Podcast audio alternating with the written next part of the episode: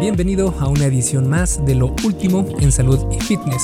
En esta categoría del podcast trato de compartirte los estudios que me parecieron más interesantes de las últimas semanas o meses para así poder estar más actualizados en estos temas de salud y fitness que cambian conforme va avanzando la ciencia.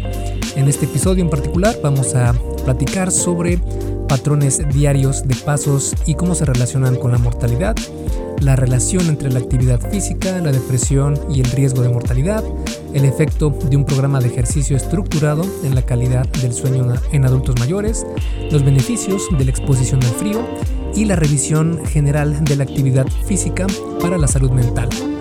Y antes de comenzar, recuerda que este y todos los demás episodios del podcast son traídos a ti por Fase 1 Origen mi curso en línea para aquellas personas que van comenzando o quieran comenzar en esto del fitness y en la eh, nutrición saludable y en tener en general mejor salud. Porque esto va a traerte muchísimos beneficios. Uno de ellos, el más notorio, sería el incremento de tu vida. Es decir, vas a darte o vas a regalarte años de vida. Y no solamente eso, no solamente vas a ganar más años de vida, sino también mejor calidad de vida. Además de que como extra te vas a ver mejor y vas a ser una persona más resiliente en general, ¿vale? Eh, si quieres conocer qué es lo que incluyen estos cursos, porque son dos, uno para hombres y otro para mujeres, puedes ir a esculpetucuerpo.com, diagonal fase 1, todo junto, sin espacio y el número 1 con número, no con letra. Fase 1. Y bueno, sin más entonces te dejo con el episodio número 199 de la Articiencia del Fitness, el podcast de esculpetucuerpo.com. Yo soy Mike García y te veo en dos segundos.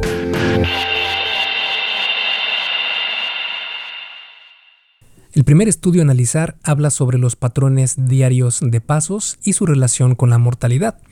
En esta investigación se estudió la asociación entre la frecuencia de alcanzar los 8.000 pasos diarios, que esto es aproximadamente 6.4 kilómetros, y el riesgo de mortalidad por todas las causas y mortalidad cardiovascular.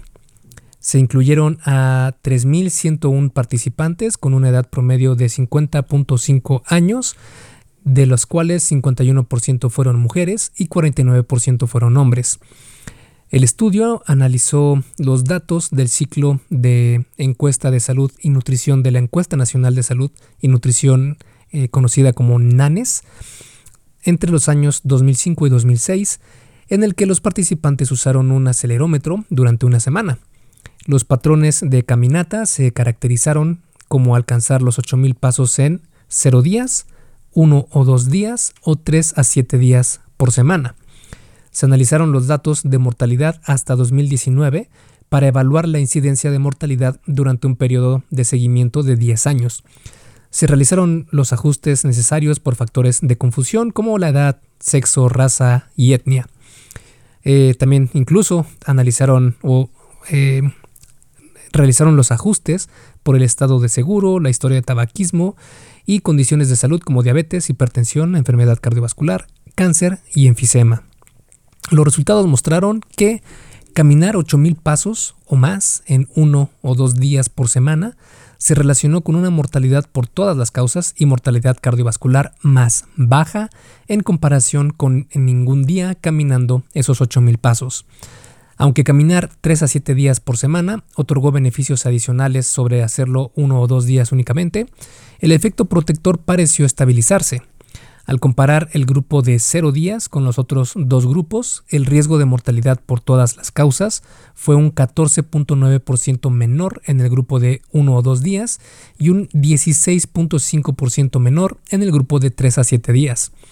Los autores de este estudio concluyeron que se pueden lograr beneficios sustanciales para la salud con solo uno o dos días por semana de tener caminatas de 8.000 pasos o más. Los autores de este estudio advirtieron que hay algunas limitaciones a considerar al interpretar estos resultados. La precisión de los datos del acelerómetro no es tan o no está bien establecida y los pasos tomados por personas con obesidad pueden estar subestimados. El uso del acelerómetro también puede haber provocado más caminatas en personas que están sanas, pero que son físicamente inactivas, lo que lleva a un sesgo en el que las personas inactivas saludables podrían clasificarse inapropiadamente como activas. Dicho esto, es una investigación sumamente interesante donde nos muestra una vez más que el movimiento es vida y no necesitas un movimiento tan extremo para aumentar tu calidad de vida, tu esperanza de vida, sino como hemos visto aquí, uno o dos días caminando 8000 pasos es más que suficiente y esto es esperanzador porque muchas veces nuestra vida caótica es muy difícil que tengamos siquiera el tiempo de salir a caminar y antes, o bueno, no antes, pero incluso al día de hoy, hay quienes recomiendan eh, salir a caminar 10.000 pasos absolutamente todos los días y si no lo hacemos va a ser algo negativo para nuestra salud.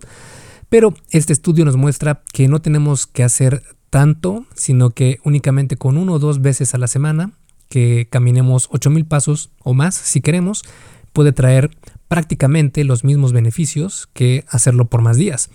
Claro está que si lo hacemos por más días los beneficios serán mejores, pero si tomamos en cuenta esta investigación nos demuestra que el absoluto mínimo sería uno o dos días a la semana con 8.000 pasos o más.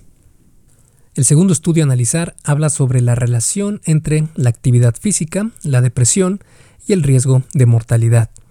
La investigación estudió las asociaciones de la actividad física y la depresión con diferentes causas de mortalidad, ya sea cardiovascular, cáncer y mortalidad por absolutamente todas las causas. Fueron incluidos 316.568 participantes, 53% fueron hombres y 47% fueron mujeres, de los cuales 17.210 murieron y fueron, eh, todos estos participantes fueron seguidos durante una duración promedio de 12.5 años. En este estudio de cohorte prospectivo, los niveles de actividad física se midieron con el cuestionario corto de actividad física internacional, que cuantificó la actividad física en tres variables. La primera fue la actividad física moderada, la segunda fue la actividad física vigorosa y la tercera la actividad física total. Cada variable se categorizó en cuatro grupos de niveles crecientes de actividad física. La depresión se evaluó con el cuestionario de salud del paciente de dos ítems. Se excluyeron de este estudio a personas con enfermedad cardiovascular o cáncer al inicio. Eh, los posibles factores de confusión considerados en los análisis fueron la edad, el sexo, la etnia, el estatus socioeconómico, el índice de masa corporal, el nivel de ingresos, la educación, el consumo de alcohol, la ubicación geográfica y la visita a un médico por preocupaciones de ánimo. Los resultados mostraron que la comparación del grupo con mayor actividad física con el grupo con menor actividad física produjo los siguientes resultados. Las cantidades más bajas de actividad física moderada y total se asociaron con un 55% y un 19% más de riesgo de mortalidad cardiovascular, respectivamente. La actividad física vigorosa no se asoció significativamente con la mortalidad cardiovascular.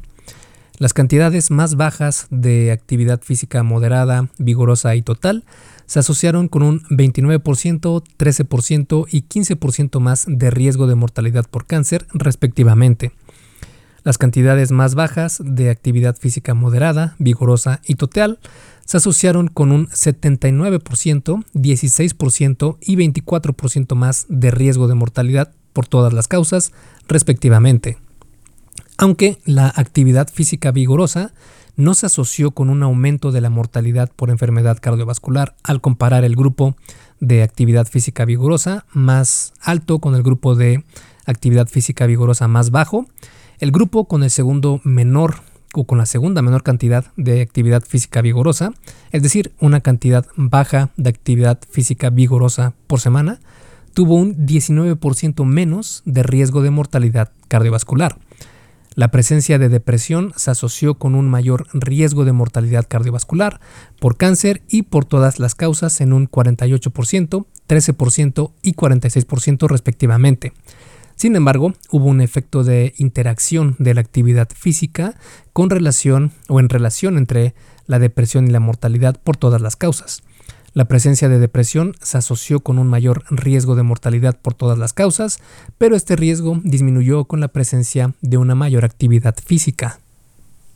O dicho de otra manera, este estudio encontró que niveles más bajos de actividad física se asociaron con un mayor riesgo de mortalidad por todas las causas, enfermedad cardiovascular y cáncer. Además, la depresión se asoció con un mayor riesgo de mortalidad por todas las causas, pero este riesgo disminuyó significativamente con la presencia de una mayor actividad física.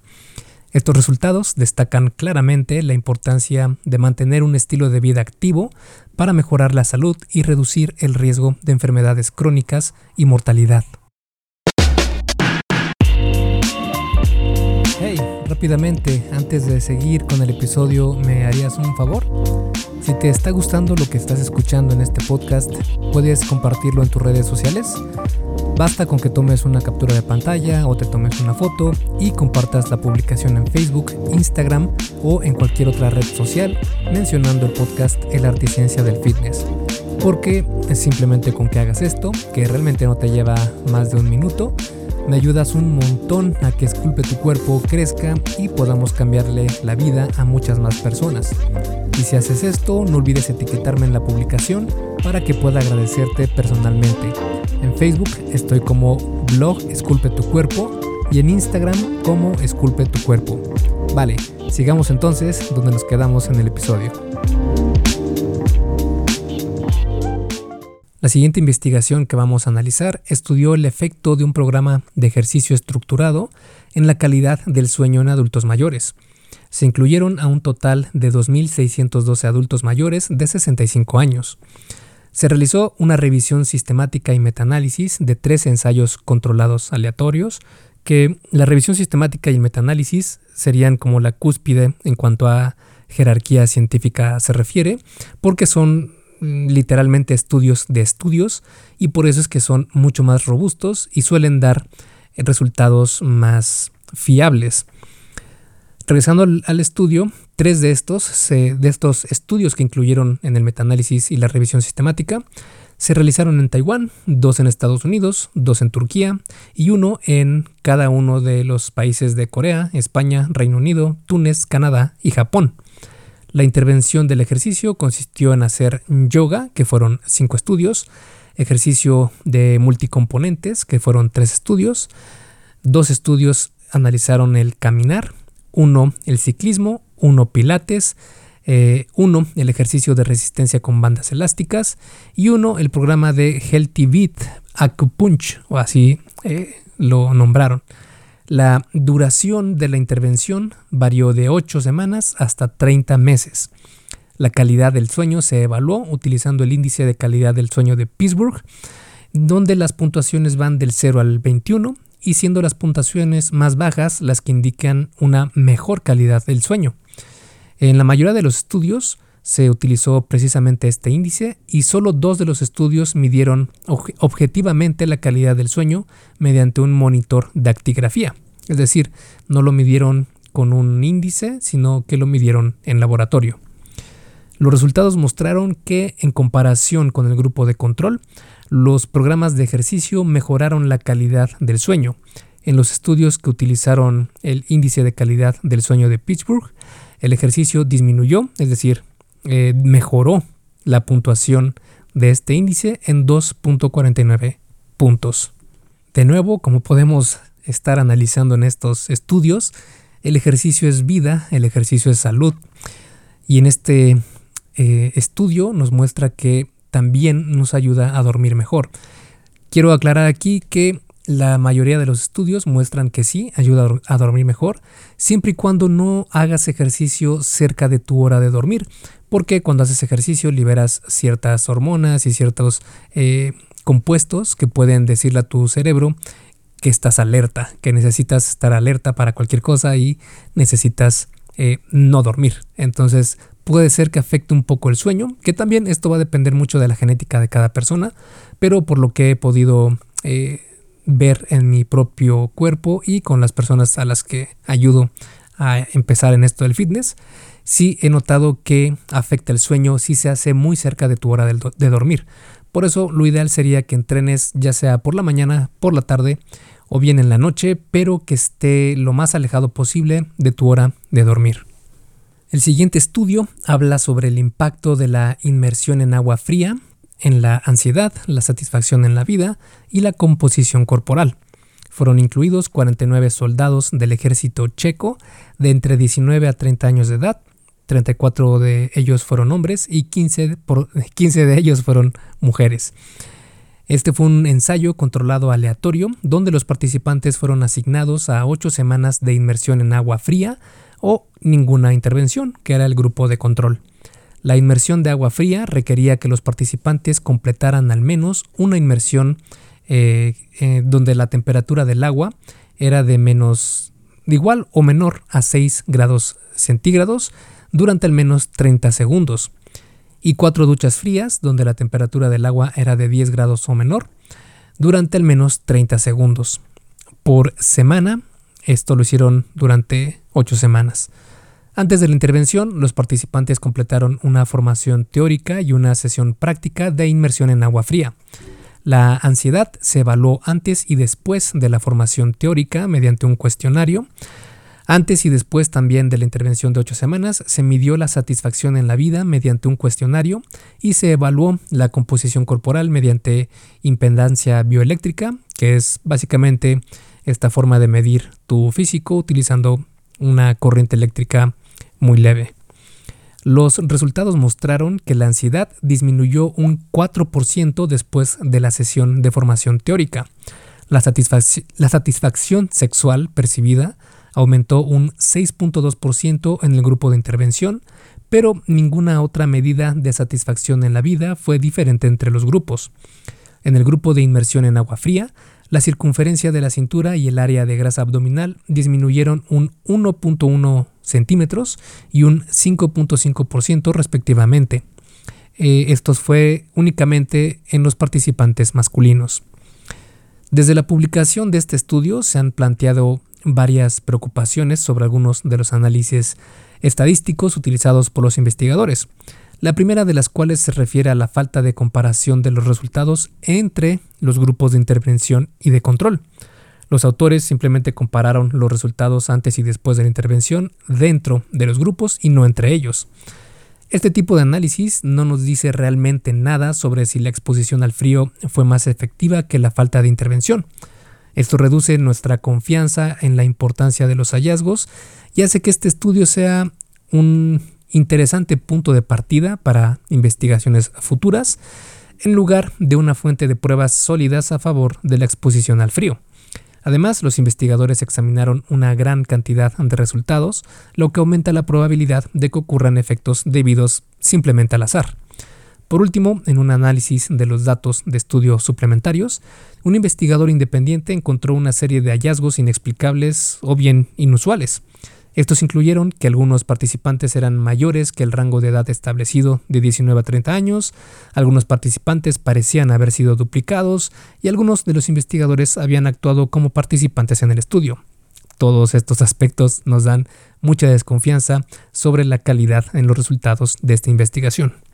Sin embargo, hay otros análisis y otros estudios que sí muestran algunos beneficios de exponerse al frío y especialmente hay un exponente muy famoso que se llama Wim Hof, donde eh, este, esta persona realmente utiliza el frío como un estilo de vida y se ha expuesto a temperaturas muy bajas durante mucho tiempo y según él y su experiencia ha tenido muchos eh, resultados favorables en su salud. Pero bueno, eso será tema para otra ocasión, porque para resumir este estudio, sí hay eh, algunos indicios de que podría mejorar en algo el exponerse al frío, pero al menos en este estudio no hay tanta seguridad ni tanta confianza en que estos resultados hayan sido realmente tomados objetivamente. Y el último estudio que vamos a analizar en esta ocasión habla sobre el efecto de la actividad física mediante el ejercicio en la depresión, la ansiedad y la angustia psicológica. Se incluyeron a un total de 128.119 adultos con una edad media de 55 años. Esta revisión general, que fue una revisión de revisiones, donde se incluyeron 97 revisiones de ensayos controlados aleatorios, examinó el efecto del ejercicio en la salud mental en una amplia variedad de condiciones de salud, como el VIH, el cáncer y el embarazo y también el posparto. Los resultados mostraron que el ejercicio tuvo efectos beneficiosos moderados en la depresión, la ansiedad y la angustia psicológica. En los análisis de subgrupos por condición clínica, el ejercicio tuvo los efectos más grandes en participantes con enfermedad renal, VIH, VIH y enfermedad pulmonar obstructiva crónica y también en participantes por lo demás sanos. Para tipos específicos de ejercicio, muchos tipos e intensidades de ejercicio fueron efectivos, aunque el ejercicio de alta intensidad fue más efectivo para tratar la ansiedad y especialmente a la depresión. En algunos subanálisis de duración, las duraciones medias o más cortas tuvieron efectos mayores. Las duraciones más cortas de ejercicio pueden ser más fáciles de cumplir que aquellas duraciones más largas, especialmente con ejercicios de alta intensidad y especialmente en depresión y ansiedad. Estas condiciones en las que puede haber una barrera mental más grande para iniciar a hacer ejercicio. Estas barreras pueden tomar la forma de la mayor fatiga encontrada en la depresión o la excesiva preocupación y miedo de probar algo nuevo encontrada en aquellas personas que sufren de ansiedad. Sin embargo, es afortunado que incluso duraciones más cortas de ejercicio parezcan ayudar en el tratamiento de la depresión y la ansiedad. Y si quieres conocer más sobre este tema, puedes ir a esculpetucuerpo.com o bien buscar en Google Esculpe tu cuerpo, depresión, ansiedad y vas a encontrar un artículo bastante detallado que escribí sobre este tema y cómo tratarla de manera natural y que impacte de forma positiva otros aspectos de tu vida. Y bueno, estos fueron los estudios que quería compartirte en esta ocasión y nos vemos la siguiente semana con otro episodio del podcast. Esculpe tu vida, comienza con tu cuerpo. hasta aquí el episodio del podcast de hoy. ¿Te gustó?